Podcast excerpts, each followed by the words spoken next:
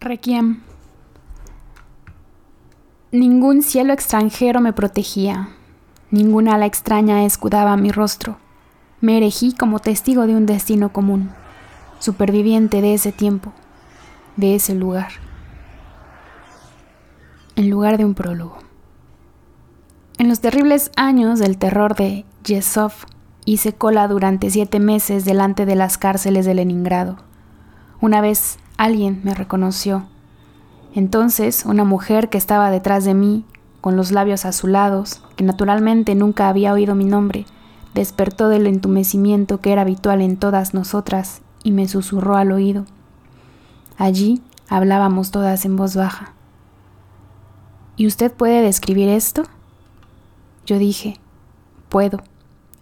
Entonces, algo como una sonrisa resbaló en aquello que una vez había sido su rostro. Dedicatoria.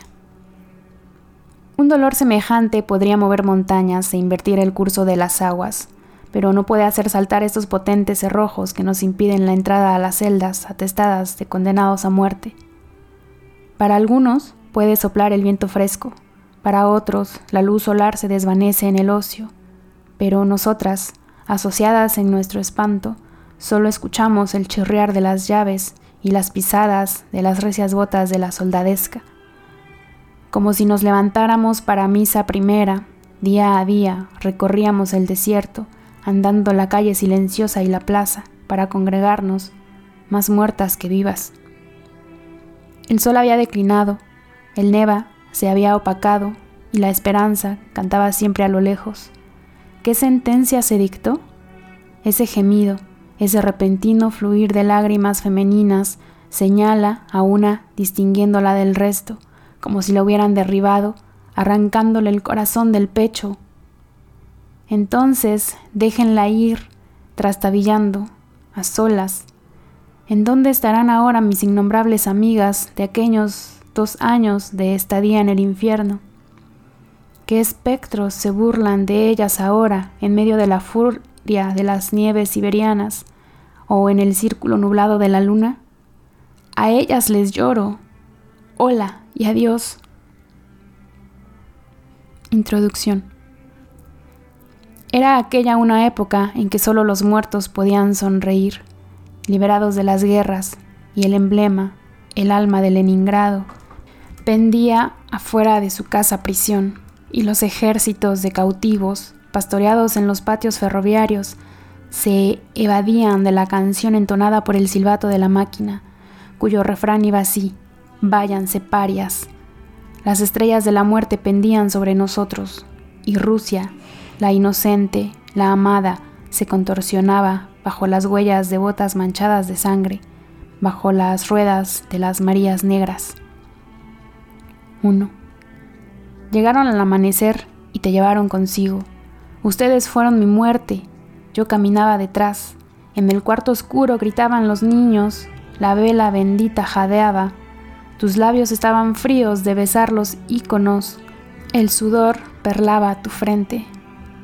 Aquellas flores mortales, como las esposas de las huestes de Pedro el Grande, me pararé en la Plaza Roja y aullaré bajo las torres de Kremlin.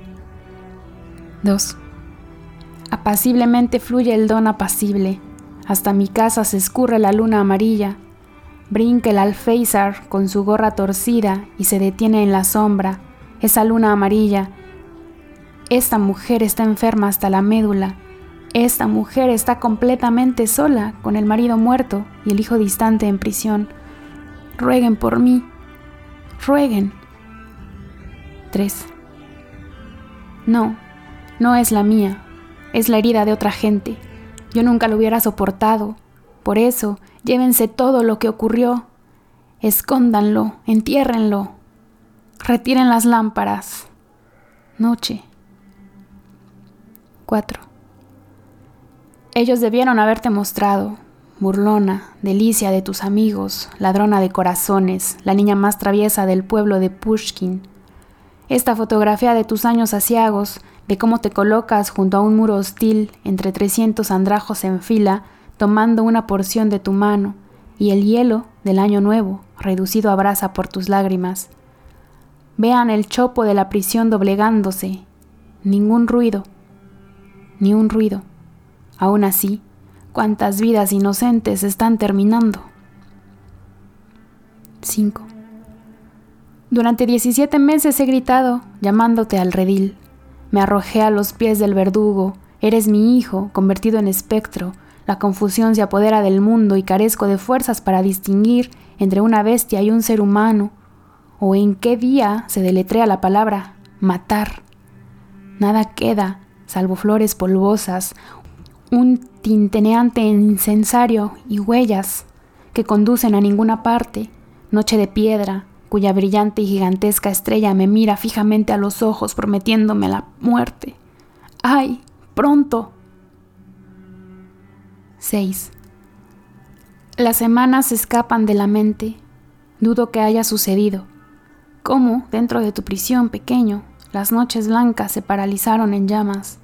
Y todavía, mientras tomo aliento, ellos posan sus ojos de buitre sobre lo que la gran cruz les muestra, este cuerpo de tu muerte.